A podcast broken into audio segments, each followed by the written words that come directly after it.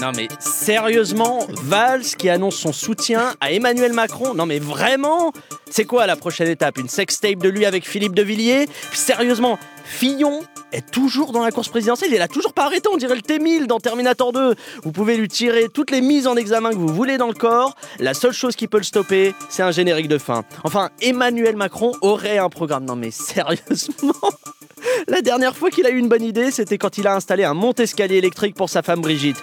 Et pour finir, sérieusement, on a appelé une émission sérieusement? Eh bah ouais, et c'est maintenant.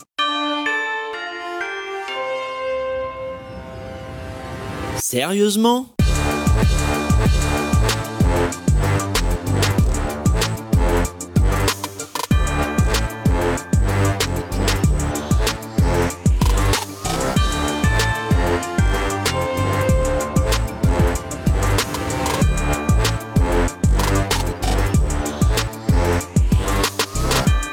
Sérieusement, épisode 1, c'est parti. Alors, Deezer a eu la folie de nous confier une émission.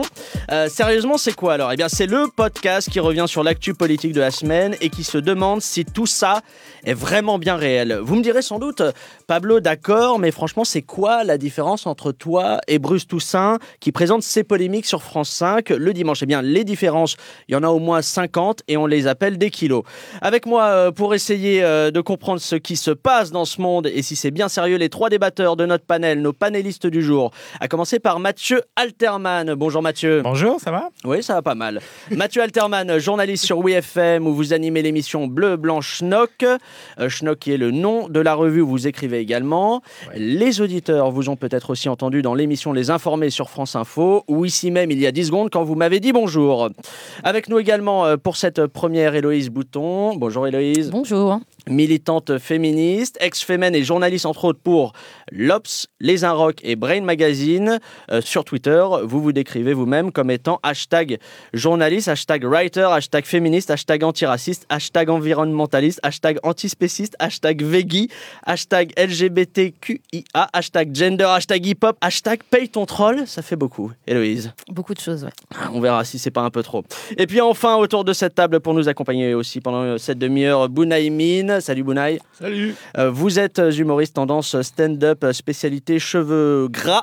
On a pu euh, vous apercevoir. Cheveux sales, surtout. Cheveux sales. On a Ouais. pu vous apercevoir au Jamel Comedy Club. Et vous êtes, a priori, c'est ce que vous me disiez en antenne tout à l'heure, tout le temps à l'Apollo Théâtre où vous jouez euh, votre spectacle. Euh, et on a pu vous apercevoir donc là-bas ou en bas de cet immeuble en train de commander un Uber d'ici une trentaine de minutes. Mm, Je suis aussi sur Hyrule dans Zelda. Le Je dernier Hyrule, hein. Ce sera l'objet d'une prochaine émission. Faut-il jouer à Zelda? À noter, euh, dans une petite dizaine de minutes, Amandine Perry nous rejoindra pour un édito autour de cette question. Faut-il, oui ou non, souhaiter la mort du Parti Socialiste Et la connaissance, je pense qu'elle hésite entre oui et oui. À mi-parcours, euh, ce sera euh, le moment d'arrêter euh, de se regarder le nombril et de s'intéresser à ce qui se passe du côté de la Maison-Blanche avec le récit de la semaine par Melania Trump. Ce sera le Melania Magazine. Gros, gros brainstorm pour trouver le nom de cette rubrique. Enfin, c'est notre expert maison, Joël Picot, qui viendra pour nous décrypter qui se cache derrière les futurs électeurs d'Emmanuel Macron. Et comme c'est un expert, il le fera évidemment avec une intonation très sérieuse. Sérieusement? Mais avant tout ça, on passe à notre premier sujet sur le Parti Socialiste et Benoît Hamon qui se fait lâcher de toutes parts visiblement. Après Le Drian qui rejoint Macron, Valls qui annonce qu'il votera aussi Emmanuel Macron tout en étant prêt à travailler avec Fillon. Et depuis ce matin, Gabrielle Gallard, la femme de Benoît Hamon, qui annonce qu'elle votera Jacques Cheminade dès le premier tour, ça fait beaucoup. Plus sérieusement, puisque c'est le nom de l'émission, on se pose la question est-ce que le divorce est consommé entre les différentes gauches au sein du PS Héloïse? Bah, moi, je suis de la génération Y, donc j'ai l'impression que j'ai tout le temps connu une, euh, un PS désuni. Donc pour moi, déjà, c'est pas du tout euh, nouveau. Et je pense que euh, le vrai candidat du PS, en fait, c'est Emmanuel Macron. Donc, Idéologiquement, vous voulez dire? Bah, je pense, ouais. Je pense que c'est, il est caché depuis le début, mais je pense que c'est lui le vrai candidat. Et peut-être c'est Benoît Hamon, celui qui ne devrait pas être étiqueté PS et qui devrait. Parce qu'il est minoritaire dans, dans, dans, dans les idées qu'il véhicule, Hamon? Moi, je pense qu'il est très minoritaire, ouais. Ok, Mathieu? Ouais, je pense la même chose, c'est embêtant hein, quand même là, si on est d'accord. Surtout, euh, non, je pense qu'en fait, euh, il y a un problème, c'est que Hamon, il n'est pas du tout parti socialiste. Euh, il aurait dû être viré du Parti socialiste il y a deux ans finalement, parce que tout le monde savait qu'il pensait ça. Ses idées, en fait, ses idées ne sont pas du tout en accord avec celles du Parti socialiste tel qu'il est, en gros, depuis 1983. Ouais, mais c'est pas, c'est pas exact parce que par exemple, il est soutenu par Aubry. Oui, mais Aubry, elle n'est pas au pouvoir depuis quand? Depuis euh, 20 ans. Oui, mais elle représente quand même un véritable courant au sein du Parti Elle socialiste. représente un parti qui se disait frondeur, qui a refusé de soutenir François Hollande pendant 5 ans. Donc il n'est pas possible que, qu'il puisse prendre la, la tête euh, du, du PS pour les élections. De toute façon, euh, Hamon n'est pas candidat à la présidentielle, il est candidat à la présidence du Parti Socialiste. Mais il y a quand même un, un statut officiel candidat à la Non, il présidentielle. s'en fout, il sait qu'il a aucune chance de la gagner. Et comment Parce vous il dire va s'en fout? Sur- Sur quoi vous vous basez pour, pour dire il qu'il s'en fout parce qu'il incarne un courant minoritaire d'un parti qui est déjà rejeté par l'ensemble des Français quasiment. Bon, donc euh, mathématiquement c'est impossible pour lui de gagner et il va récupérer un parti qui va devenir ce qu'était la SFIO d'ailleurs euh, il y a 50 ans, c'est-à-dire qu'il y a une coquille vide qui prendra pas le pouvoir, qui sera un parti d'opposition. Héloïse, vous pensez que ça va devenir quoi le PS après cette élection? Je sais pas, je pense qu'il faut qu'il se renouvelle. Je pense que le- la stratégie actuelle, c'est justement de euh, faire semblant que Macron ne soit pas PS pour après le récupérer euh, plus tard euh, pour les législatives. Je pense que c'est Sous ça- une ça étiquette. PS. Ouais, Oui, moi je enfin, pense que. à mon avis, ils vont pas. C'est pas eux qui vont récupérer Macron, parce que C'est Macron qui va la récupérer le PS. exactement. ouais. Ouais. Je pense non, que il récupérera pas le PS. Macron récupérera jamais les gens comme Hamon. tu sais, Ils s'en fout complètement. Il a un Et- boulevard au centre. Il va pas s'emmerder avec des gens qui sont d'accord avec rien euh, sur son programme et qui se situent à, à gauche du PS. Enfin, voilà quoi. Le- le- Il y aura une guerre entre les mélanchonistes et les amo- amoïstes. Les amonistes Voilà, les nom- amonistes. C'est le nom officiel. Voilà, c'est ça, ouais. Euh, sauf que Mélenchon voudra jamais s'allier avec Hamon. Donc, euh, non, c'est un parti euh, mort là pendant les, euh, plusieurs décennies, je pense. Bounaï, vous me dites euh, si je me trompe, vous êtes plutôt, j'ai l'impression, un- globalement un déçu de la politique dans, son, dans sa globalité. Vous, vous, vous- vous l'interprétez comment ces, ces guerres au PS Est-ce que ça vous parle pas du tout ou est-ce que vous vous dites encore, euh, c'est le même cirque qui continue? En fait, moi, moi, je comprends pas comment des électeurs qui font partie d'un parti, ils votent pour un mec et qu'il est élu, alors que vous êtes en train de dire qu'il est minoritaire dans, dans son parti. Oui, parce qu'en fait, euh, il a été élu avec 1 200 000 voix, ce qui est rien par, pour- par rapport au- à la totalité des Français. Donc, euh, c'est comme les chanteurs, vous savez, les fans des chanteurs sont pas représentatifs de leur public. Bah, c'est pareil en politique. C'est les fans d'un homme politique sont pas représentatifs de l'ensemble des électeurs. C'est comme ça. Moi, je pense surtout qu'il y a une différence entre la base des militants et entre les dirigeants. Ouais. Je pense qu'il y a les- des, des militants de terrain qui sont euh, très très euh, amonistes et que, en revanche, dans les instances dirigeantes, euh, on n'est pas du tout euh, proche de ces idées. C'est ça la- la- le problème qu'il y a entre les deux, en fait. Bounaï, il vous inspire quoi, Benoît Hamon? Juste en tant que candidat, au-delà au -delà de, de- des, des problèmes qui sont les siens depuis, euh, depuis une semaine, visiblement. Où... Moi, j'ai l'impression que c'est l'homme le, le plus anti-charismatique euh, du monde. Euh, il a une tête de videur d'intérieur. C'est si tu as envie d'a- d'annuler ton. tu trouves que ton anniversaire est nul, tu l'invites et tes invités s'en vont. Donc là, il vide une élection. Hein il est en train de vider une élection. Mais il est en train de vider la France. Il y a des gens, ils ont. euh, il, ressemble à rien. J'ai- pas envie de le suivre. Ce serait quoi le moyen pour lui d'arrêter de, d'arrêter l'hémorragie? De tous les, so- les- de tous les soutiens qui s'en vont euh, vers Macron Moi, je pense qu'il faut qu'il il soit plus affilié au Parti Socialiste puisque c'est une étiquette Mais bon, là, qui... il pourra pas le faire pendant C'est un 20 petit jours. peu il compliqué, va- mais c'est une fini. étiquette qui euh, le dessert énormément, puisqu'il y a plein de gens qui partagent ses idées, mais qui n'ont plus, plus envie de voter pour le PS, qui sont des déçus du PS, Ouais. qui sont, sont, sont trahis par François Hollande et qui veulent plus aller vers ce parti-là. Donc, s'il défendait les mêmes idées, mais sous une autre étiquette, je pense qu'il aurait plus de chances de rassembler. euh, Sauf qu'il a Mélenchon en concurrent. voilà. Et je me posais justement la question est-ce que, est que là, la crise, est-ce que Benoît Hamon n'est pas en train de payer la crise du clivage gauche-droite, où la gauche maintenant n'est plus, ne commence plus au PS, mais commence à Mélenchon Bah, il est en train de payer le fait d'avoir un candidat qui pense qu'à 90% de choses identiques euh, que lui, qui s'appelle Mélenchon, qui est un meilleur candidat que lui, qui est plus qui, de, efficace. oui, qui est plus qui est charismatique, plus charismatique, qui est qui plus est- élevé, et surtout qui n'était pas au gouvernement. Donc il peut pas dire jeter contre le gouvernement en y étant, parce que lui, il y était quand même. Donc euh, c'est pas possible. Bounaï, euh, Mathieu, Héloïse, il y a une autre personne qui s'est penchée sur le cas du Parti Socialiste. C'est Amandine Perry qui nous a rejoint dans ce studio pour son édito. Amandine, vous êtes journaliste au magazine Valeurs françaises de France et vous avez euh, publié le mois dernier un livre sur l'état du monde en 2017 intitulé Mon opinion, votre vérité. Euh, Amandine, bonjour. Bonjour, bonjour à tous. Alors aujourd'hui, vous posez la question sans détour, faut-il euthanasier? Le Parti socialiste. Effectivement, Pablo, aujourd'hui je voudrais évoquer une des histoires les plus tristes de ces dix dernières années. Et non, non, Pablo, je ne vais pas vous parler de la carrière de Richard Gasquet. Aujourd'hui, Pablo, je voudrais parler du Parti socialiste et plus précisément de son déclin. Le Parti socialiste qui n'en finit pas de mourir et auquel il serait grand temps de filer un petit coup de main. Euh, vous y allez un petit peu fort, euh, Amandine, là. C'est le concept d'euthanasie qui vous choque? Eh bien, je l'assume, Pablo. Oui, je l'assume et je vais même préciser ma pensée. Pour être tout à fait honnête, je pense que l'euthanasie, provoquer la mort d'un malade incurable pour abréger Ouais. son agonie, serait presque trop bienveillant. Pour reprendre un mot cher à Monsieur Hamon, on pourrait tout aussi bien l'abattre à coups de barre de métal, récupérer ses possessions de valeur, cracher sur son cadavre. Bon, euh, ça fait longtemps d'ailleurs que nous aurions dû le faire piquer, ce vieux parti, sérieusement. À partir du moment où on fait entrer Jean-Vincent Placé au gouvernement, Pablo, c'est que quelque part on a déjà perdu le goût de vivre. Ouais, ouais, ouais, Hein je vous il rejoins. faut savoir prendre ses responsabilités. Le PS n'est plus capable de convaincre les électeurs. Eh bien, il doit mettre fin à ses jours. Comme Kurt Cobain lorsqu'il a compris qu'il ne serait jamais capable de jouer en la mineur. hein. Je ne peux pas m'empêcher d'ailleurs de remercier Manuel Valls de lui avoir porté le coup de grâce à ce PS. Alors évidemment, évidemment, tout le monde reproche à Valls d'avoir trahi Hamon parce qu'il avait promis de le soutenir, je ne sais quoi. Non, sérieusement, je trouve qu'on est en dessous de tout là. On ne met pas un homme politique face à ses promesses. De la même façon qu'on ne devrait jamais mettre Samuel Le Bihan face à sa filmographie. faut savoir laisser digne, Pablo.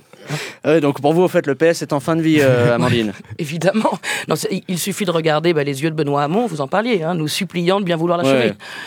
L'inverse exact d'ailleurs d'Emmanuel Macron, hein, plein d'appétit, prêt à dévorer ses adversaires comme il dévore le bol de choc à pic que Brigitte lui prépare chaque matin, l'incarnation d'une vitalité pleine d'avenir. Bref, revenons au Parti Socialiste.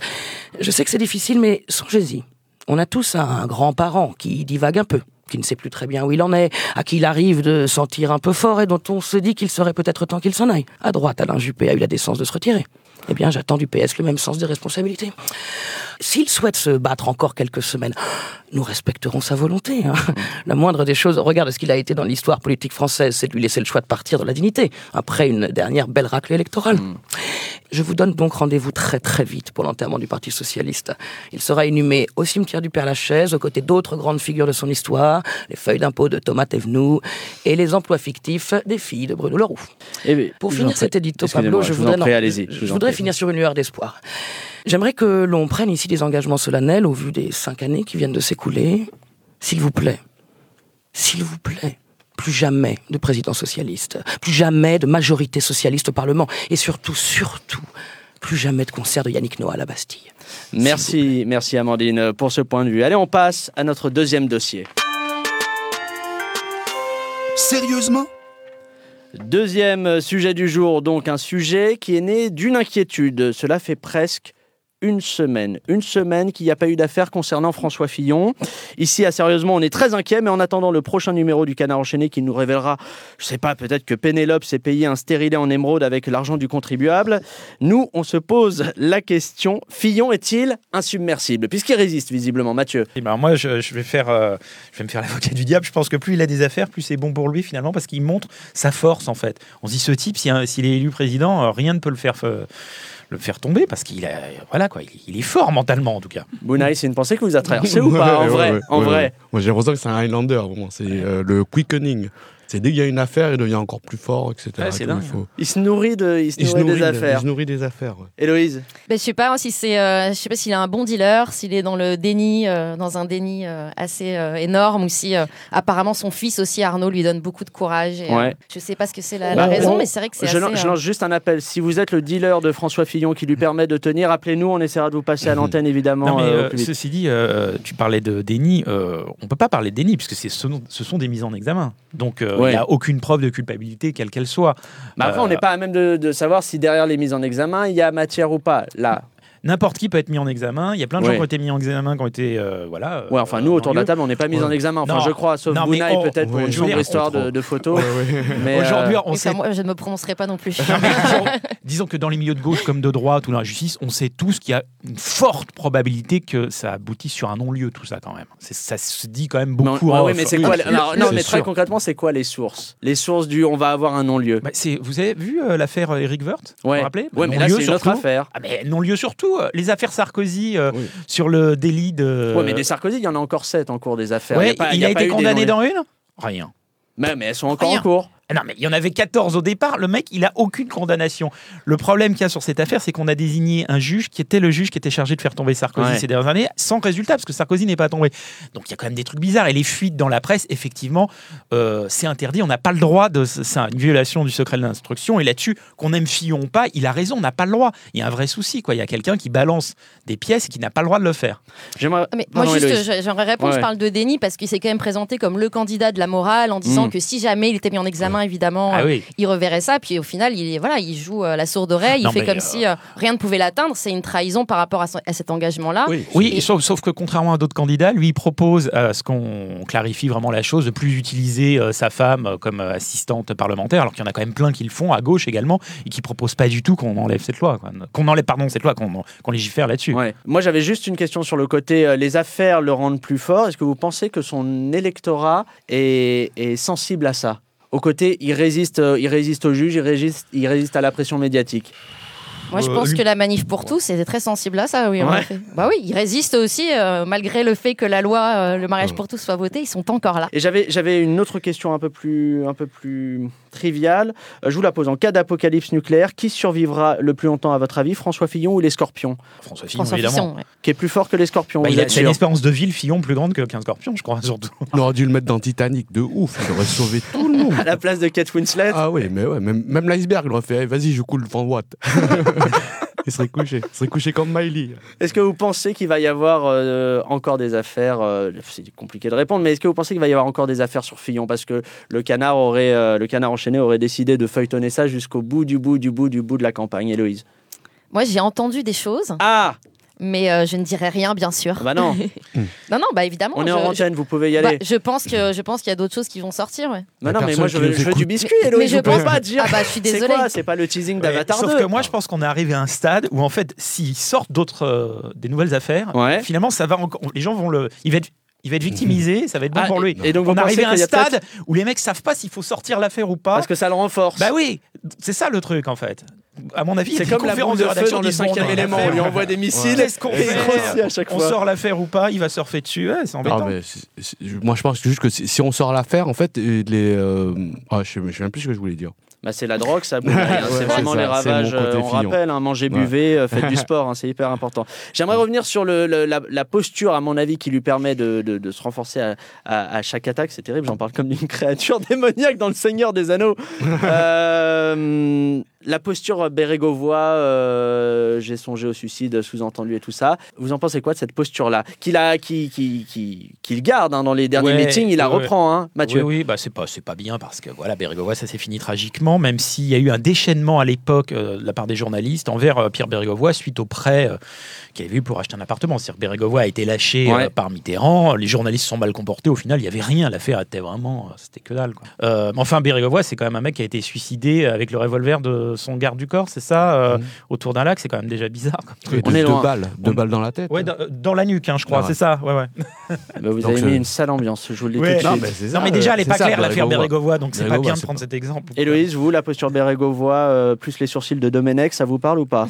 Pas vraiment. Je pense que c'est vraiment une posture euh, victimaire pour euh, voilà pour noyer le poisson. On a l'impression que c'est euh, lui la victime euh, sur qui tout le monde s'acharne, alors que c'est quelqu'un qui euh, Ah, on sait prétend pas. à des responsabilités. En tout cas, je pense que c'est pas du tout une posture euh, entendable et c'est hyper méprisant Non, non, non, mais euh, Mathieu. là, il y a un vis-à-vis souci. de la population. C'est que tous les gens qui disent ce type se victimise, si demain il y a un non-lieu, s'il y a un non-lieu, est-ce que les gens qui ont dit qu'ils se victimisaient vont s'excuser publiquement dans la presse? Là, il y a un vrai, je, je sujet de ce que je disais tout à l'heure par rapport au fait qu'il ait dit je suis le candidat de la morale, je défends Ah des oui, valeurs euh, catho, tradis, euh, familialistes, etc. Et à côté de ça, j'ai quand même euh, plein de casseroles. Je m'étais y a des casseroles émergées à disparaître et je ne tiens pas mes casserole? engagements. C'est méprisant pour euh, l'électorat, je suis Et il a, il a dit si, si mon honneur est attaqué, si je suis mis en examen, je me retire. Moi, Ouais, moi, ce mais après, il a dit j'ai pas dit ça vraiment, vraiment. Il a dit ça. Il a Non, non, mais il faudrait Mais, quand même repenser aux, aux vraies affaires graves qui sont les affaires qui touchent Marine Le Pen, dont personne ne parle, qui sont mille fois plus graves que celles de Fillon. Là, je pense qu'il faudrait vraiment plus en parler parce que le danger, c'est plus ça.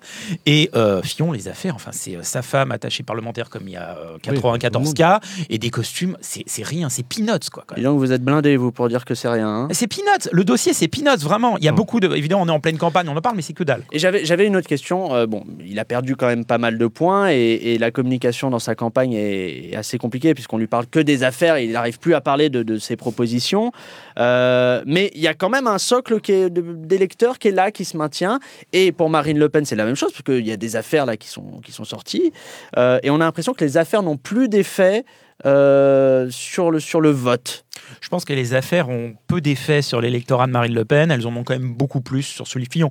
Rappelez-vous, euh, quand il y a eu les, le résultat des primaires, on pensait que Fillon allait passer, mais à genre à 60% au deuxième tour. C'était un truc de dingue. hein. Alors que je pense que l'électorat de Marine Le Pen, ils s'en foutent. Quoi. Elle peut être mouillée dans plein plein de trucs. euh, ils vont voter pour elle jusqu'au bout. Et là, c'est moins le cas de, de, l'électorat- de, Ouais. de- que l'électorat Ah oui, oui, Fillon. bien sûr, il y a plein de, bah, il y a plein de gens qui, qui auraient pu voter Fillon qui se tournent vers Macron aujourd'hui. Beaucoup. Très bien. Je vous propose euh, euh, de passer à la suite. Il est le début de l'émission passé de 15 minutes, ce qui veut dire qu'il est l'heure de faire un détour par les États-Unis pour voir comment se portent les, les États-Unis, l'Amérique et en particulier la First Lady. C'est l'heure de Melania Magazine.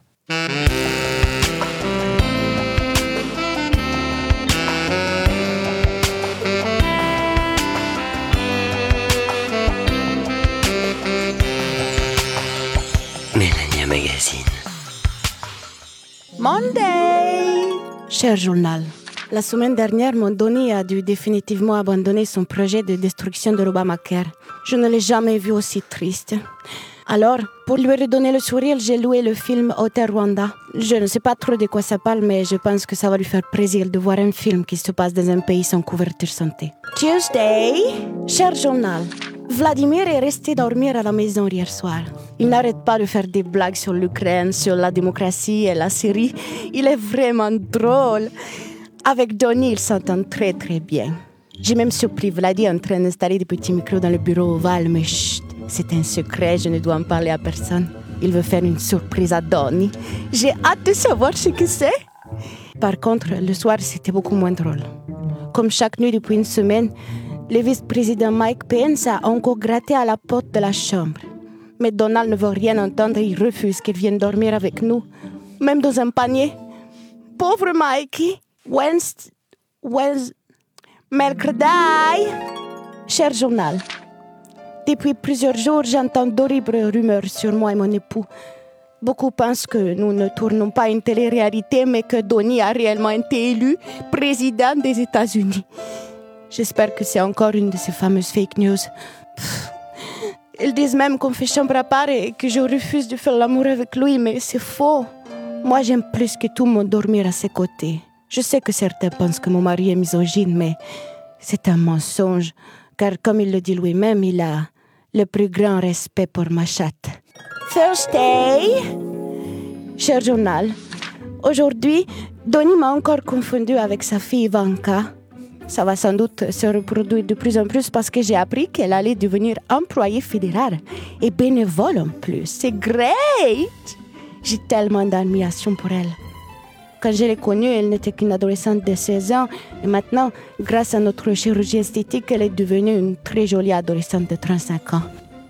Friday! Cher journal, il est arrivé une mésaventure à John Wayne, le bois constricteur de Donny. Il a encore avalé un employé de la Maison Blanche. Le pauvre avait l'air tout mal en point, il était gonflé de partout. Je pense qu'il doit être barbouillé. La dernière fois, il a mis au moins une semaine pour digérer le journaliste qu'il avait avalé. Comme on dit chez moi en Slovénie, posresnos, c'est là-bas, la gourmandise d'un vilain défaut, même quand il n'a rien à manger. Saturday, cher journal, hier soir, je m'ennuyais vraiment très très fort. Mais Donald a encore confisqué la télécommande et m'a interdit de regarder la télévision parce qu'il dit qu'elle est tenue par des journalistes malhonnêtes, corrompus, mexicains, immigrants, islamistes et en surpoids. Alors j'ai pris son ordinateur pour lire les emails personnels d'Hillary Clinton. Moi, c'était vraiment ennuyeux. Du coup, après, j'ai décidé de brûler un peu d'argent pour passer le temps. Et puis, ça allait mieux. Sunday! Cher journal, hier soir, Donald a fait l'hélicoptère avec son pénis. Puis il l'a fait atterrir sur mon épaule en me disant Vite, montez à bord de la page colonel Melania. Je crois que c'est sa façon à lui d'être romantique. Bon, j'y retourne. Il veut me montrer son Black Oak. Allez, big kiss, mon journal. See you next week.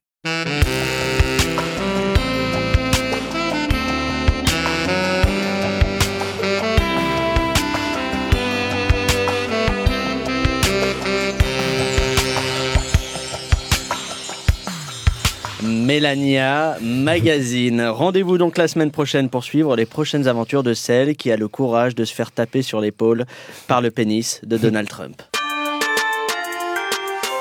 Sérieusement? Troisième et dernier débat du jour, idée de débat qui m'est venue après un double tweet d'Emmanuel Macron. Samedi dernier, écoutez bien, à deux minutes d'intervalle, Macron nous écrit texto sur Twitter Je ne veux pas mobiliser contre le Front National, je veux mobiliser pour un projet d'espoir. Point d'exclamation. Et dans un deuxième message, deux minutes à deux minutes d'intervalle. La priorité est de battre le Front National. Christian Estrosi a été le rempart contre eux sur ces terres. Je connais mes priorités. Donc, on en est à se demander ici, à sérieusement, si Emmanuel Macron est une girouette politique ou s'il faut déjà appeler ses proches pour les prévenir qu'il a peut-être Alzheimer. Mathieu, vous en pensez quoi? Girouette politique ou pas, Emmanuel Non, Macron? je pense qu'il y a un community, un community manager qui n'a pas fait le boulot, c'est tout. Parce que c'est pas lui hein, qui tweet. Hein. Faut, faut- faut Non, c'est pas hein. lui, mais j'imagine que le community manager Non, reprend je pense qu'en fait, il y a, y un tweet qui s'adressait euh, au destin national et un autre tweet qui s'adressait à sa venue euh, précisément à. Nice. Donc, c'est pas la même chose en fait. Euh, eh ben, J'aimerais revenir ensuite sur le côté girouette. Euh, les militants de Fillon ont ce week-end fait une petite campagne anti- anti-Macron sur Twitter en essayant de pousser le hashtag girouette politique. Donc il y a un petit peu de matière. Vous en pensez quoi? Au-delà de, de- de- de l'anecdote de Nice. Non, mais je pense qu'il il emmerde les gens à droite comme à gauche parce qu'il prend un peu à droite et un peu à gauche. Donc forcément, on parle de, gi- de girouette, mais c'est pas une girouette, c'est parce qu'il il se présente comme le candidat euh, hors des partis. Donc forcément, il va prendre euh, des idées de tous les partis. Pour vous, la- l'aspect girouette, c'est juste de la synthèse. Ouais. Héloïse Bah, je suis pas d'accord. Je pense que dans plein de domaines, il est revenu euh, sur ce qu'il avait dit, notamment sur la colonisation, par exemple. Euh, ouais, en Algérie, il a Ouais. pas dit la même chose qu'auparavant. Sur le nucléaire, selon à qui il s'adresse, il va pas tenir le même discours. D'un côté, c'est euh, il faut tout arrêter. De l'autre côté, c'est génial. Non, il a Euh, jamais dit qu'il fallait tout arrêter parce que c'est impossible de tout arrêter. Non, il a dit qu'en tout cas, c'était pas une bonne chose. Mais euh, quand il parle à des, euh, à des euh, ponts du nucléaire, il va pas avoir le même discours. Donc euh, c'est ça, il s'adapte à son audience. C'est un petit peu euh, sur le cannabis, il a dit la même chose. Enfin, voilà, à un Et moment. puisqu'on parle de cannabis, j'aimerais votre avis, Bounaï, sur, euh, sur Emmanuel Macron. Moi, je- je- il dit tout et n'importe quoi. C'est euh, c'est un schizophrène. Ouais, j'ai- pas envie de j'ai pas envie de le suivre lui aussi. Est-ce que vous pensez que c'est parce qu'il a pas d'avis ou parce qu'il est démago, parce qu'il dit Non, il est qu'il- démago de ouf. Il a envie de séduire tout le monde. C'est sur Tinder, il fait droite, droite, droite. Il veut du match. monde, il essaye de matcher Bah avec ouais, tous ouais. les C'est électeurs. ça. Il a un quart d'heure où il fait que droite, droite, droite, droite, et après il, il, comme Il tout le monde. ramasse. Voilà. Euh, Il ramasse plus tard. Héloïse, j'aimerais euh, aborder la question du féminisme parce que c'est une question qui vous est chère. Macron sur le féminisme, vous en pensez quoi? Je pense, à titre vraiment personnel, que euh, il n'est pas assez bien conseillé. J'ai l'impression qu'il est là aussi dans une espèce de, euh, de démagogie. Euh, déjà, je trouve que elle marche. Je trouve ça tellement paternaliste et pas Ouais. du tout féministe comme appellation. Ah, je suis désolé, je, je rentre dans- en quoi c'est paternaliste? Ah bah parce que euh, je sais pas, c'est euh, je marche toute seule en fait. Ouais, Voilà. d'accord. J'ai pas moi, besoin d'Emmanuel Macron Voilà, j'ai pour pas marcher. besoin de. Je marche depuis C'est toujours quoi, toute le- c'est quoi seule. le Elle marche? Elle marche, c'est euh, les femmes qui marchent avec Emmanuel Macron en fait, en marche et elle marche parce que voilà. Ouais, enfin, bon, Hashtag. euh, si lui, Il y a Ah un oui. côté marketing, il y a un côté marketing dans, Ouais, dans voilà, cette moi je pense que c'est. La, politique, c'est du marketing. Les élections, c'est du marketing. Ouais, mais est-ce que Emmanuel Mais- Macron, il, est, il a, il y a- il y a eu un article, alors je crois que c'était dans le Figaro, euh, ça devait être intitulé, c'était Macron, Emmanuel Macron, euh, stade ultime de la démagogie ou du populisme. Alors après, on peut faire la différence Ah non, entre hein. démagogie et populisme. Vous en pensez quoi, Moi, je Mathieu suis pas du tout d'accord. Alors vraiment pas du tout. Euh, je trouve qu'il est beaucoup moins démago et, alors, et populiste que beaucoup d'autres candidats. Je pense que Mélenchon est pour le coup très populiste. D'ailleurs, quand on parle avec les, les bras gauche et bras droit de Mélenchon, quand on leur parle de populisme, ils s'énervent, ils disent tous euh, on a tout à fait le droit euh, d'être populiste. Enfin voilà. Donc je je trouve pas qu'il soit du tout populiste, Macron. Euh, pour le féminisme. bah, il est quand même, on va dire, entre guillemets, moins pire que les autres, quoi. Parce qu'entre euh, la Fillon et sa femme, c'est quand même, euh, voilà, problématique. Euh, Hamon qui ne parle jamais de sa femme pour cacher son boulot, parce qu'elle bosse pour LVMH, Ouais, quand même. ouais. Ça, c'est quand même pas non plus super féminine.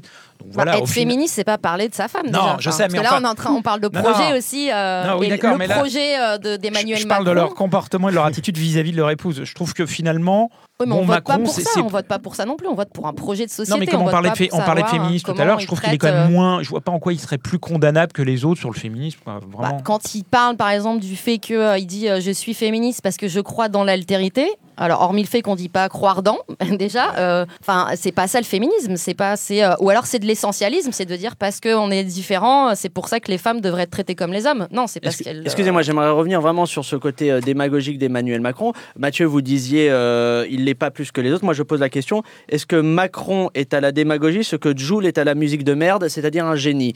Héloïse, plus simplement, est-ce que si on part du, po- du postulat que, que tous les hommes politiques sont, sont démagogiques, est-ce que vous trouvez qu'il l'est plus que les autres Moi, je pense que c'est un pubard, en fait. Pour moi, il aurait fait une super carrière euh, dans la publicité. Euh, ce, que, ce que tu disais sur le marketing, euh, peut-être la politique, c'est du marketing. En tout cas, si c'est ça, ça m'intéresse pas. Et surtout, il est pour moi clairement de droite, en fait. Donc, euh, c'est un démago de droite. Pourquoi il est de droite? Bah, parce qu'il défend des, un projet de droite. Lesquelles Quelles valeurs de droite défend-il? Je Ah vais bah, vous expliquer. Moi, c'est un truc qui m'énerve vraiment en France. C'est ça. Je- vous avez- bon. Bah, Oh, Vous êtes colère, je Posez sens que vous allez Le programme, répondre, non, non, mais